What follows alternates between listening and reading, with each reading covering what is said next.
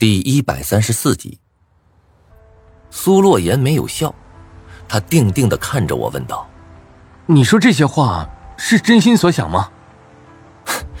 你这人可真有意思。那你觉得我该跟你说什么呀？我本来以为你会问我，今天晚上咱们看到那个凶手到底是不是林东？无形之中，像是有一只冥冥间存在的大手，一下子攥住了我的心脏。让我说不出话来。我看着苏洛言，低声问道：“你什么意思？”我不信你看不出来，那凶手体型跟咱们之前见过的那个林警官几乎是一个模子里刻出来的。还有，你那个姐姐演技未免也太差了一些，但凡是个人都能看出她心情很不好。我听完之后怒气上涌，走上前去揪住了他的衣领，寒声道。你丫是不是傻叉啊？这么离谱的事儿你也想得出来？我告诉你，人家这星期要结婚了，结婚你懂吗？苏洛言恼怒的拍开我的手，寒声道：“结婚？那又怎么了？跟你有个屁关系啊？怎么跟我没关系啊？我告诉你，关小敏是我姐，我姐。你要是在这个时候碰她眉头，我真干你啊！我也有些怒了。”其实苏洛言说的很对，甚至在我心里，也将怀疑的矛头逐渐对准了林东。但是我不敢，不敢去揭穿这层事实。一方面，我仔细想想，越来越觉得林东这个人不像是凶手，因为他没有杀人的动机呀。他事业有成，家里有钱，马上又要把自己朝思暮想的女神娶回家中。这种人有什么理由去犯罪？难道他是变态？但是我以前听过关小敏跟我讲林东，林东所在的警校那里的老师有不少是退休的金牌探员，有不少人是捕捉细节的大师，破过无数的案子，见过形形色色的罪犯。而林东在那儿待了足足四年。他要是真变态的话，怎么可能不露出马脚？怎么可能会安稳的活到拿毕业证的那天？苏洛言凶狠的盯着我，像是一头择人而噬的独狼，似乎下一刻就要冲上来和我干架。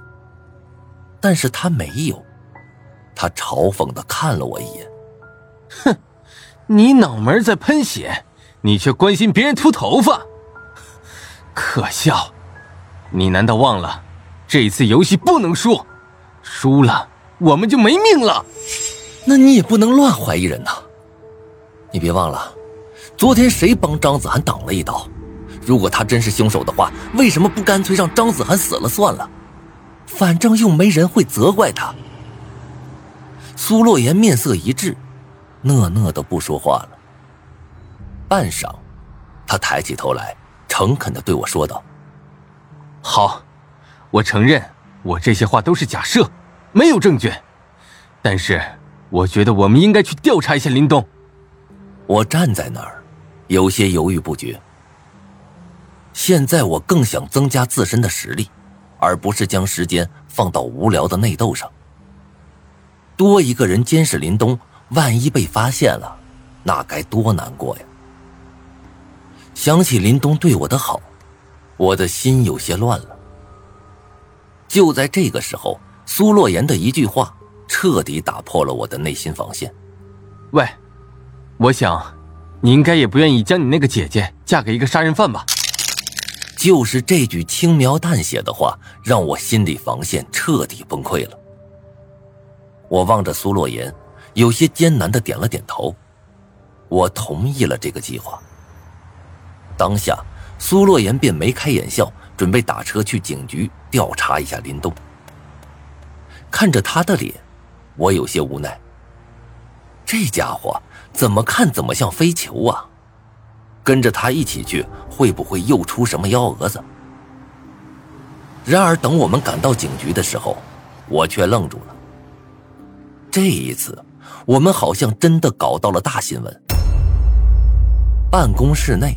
两个人影斜在地面上，那正是关小敏的办公室。我对苏洛言示意一下，然后我们两个便悄悄摸到了办公室的窗户下。屋内激烈的吵闹声传到了我的耳中。林东，告诉我，你今天晚上去哪儿了？哪都没去，在医院啊。关小敏的声音传来了几分悲怆。骗子！我去你医院看了，医生说你离开了。想杀无名的那个人，就是你吧？我紧紧贴在墙壁上，一动也不动，心却揪了起来。听起来，关小敏果然是对林东起了疑心。苏洛言对我递了一个眼神，示意我接着听下去。林东听到关小敏的话，顿时急了，高声道：“哎，小敏，你知不知道你究竟在说什么？我今天晚上可是守在警局里，一动都没动。哎，楚姐可以为我证明的。”房间内，关小敏也有些怒了，一声清脆的巴掌声传了出来：“滚！你真以为我傻吗？楚姐早就跟我说了。”你在八点到十点这段时间根本没在警局，还拜托她替你保密。我跟楚姐认识时你还没来呢，想让她骗我？我林东有些恼了，似乎没有料到事情会发展到这个地步。关小敏接着说：“林东，你今天必须要给我一个交代，也得给无名一个交代。你应该知道我是把无名当亲弟弟看的，说清楚。”你今天晚上到底干嘛去了？听到关小敏说她把我当成亲弟弟看的那一刹那，我的心颤抖了一下，随后一股热流便从心中涌了出来，游荡开来。一直以来，我都觉得我在不断的麻烦关小敏，对于这种关系，我很不好意思，却又无可奈何。我深陷在死亡微信群中，我需要关小敏的帮助，才能尽可能的活下去。而关小敏呢，她并不需要我呀，或者说，我没有什么可以替她做的。唯一救了她两次，也是在阴差阳错下，算不得什么。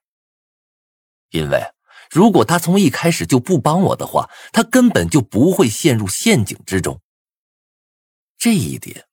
我一直非常的清楚，所以从暑假过后，我尽量克制自己，不去找他帮忙。我很怕，这种索取需求会让我们的关系在某一日分崩离析。但是现在，这个疑虑消失了。一旁的苏洛言对我竖起了一个大拇指，似笑非笑的说道。这女警官对你还真不错呀，亲弟弟。呵呵，我白了他一眼，没有说话，等待着事情的后续发展。如果林东真的是凶手的话，林东被关小敏的话吓了一跳，急忙解释道：“哎，不是的，我向你保证。”我出去绝对不是为了杀无名，而是另一件事，而且我压根儿就没有杀无名的理由啊！那你就告诉我，你究竟去干什么了？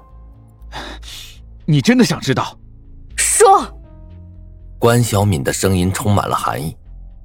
好。伴随着一声闷响，一个深沉的男声传了出来：“小敏，我之所以出去，是给你买了这个。”你，你老是笑我工资低，还说不用花钱买石头。但是，我想了好久，还是觉得应该买一块。我可以为你带上它们。我心头狂震，透过窗户向里面看去。林东单膝跪地，一脸诚恳，眼中隐有泪光闪动。关小敏捂住了嘴巴，一脸不可思议的神色。我拽了拽苏洛言，示意他跟我走。现在，待在这里没什么用了。一出门，苏洛言便不甘心的大吼道：“哎，倒霉，实在是倒霉啊！竟然活生生被人喂了一把狗粮！”我嘲讽的说道：“哎呀，都说苏大少智商爆表，现在看来……”哎呀，不过如此嘛。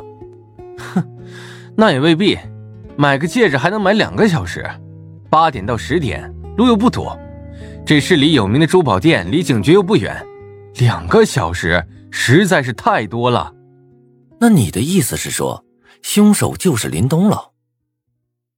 苏洛言眯起了眼睛，淡然的说道：“没错，要是不是他怎么办？”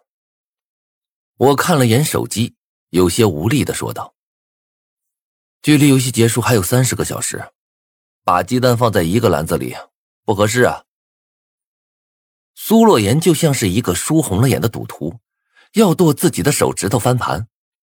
不管你怎么想，反正林东我是跟定了，随你。明天我去找刘胖子，就不和你一起行动了。苏洛言狠狠瞪了我一眼，然后我们两个一同往学校走去。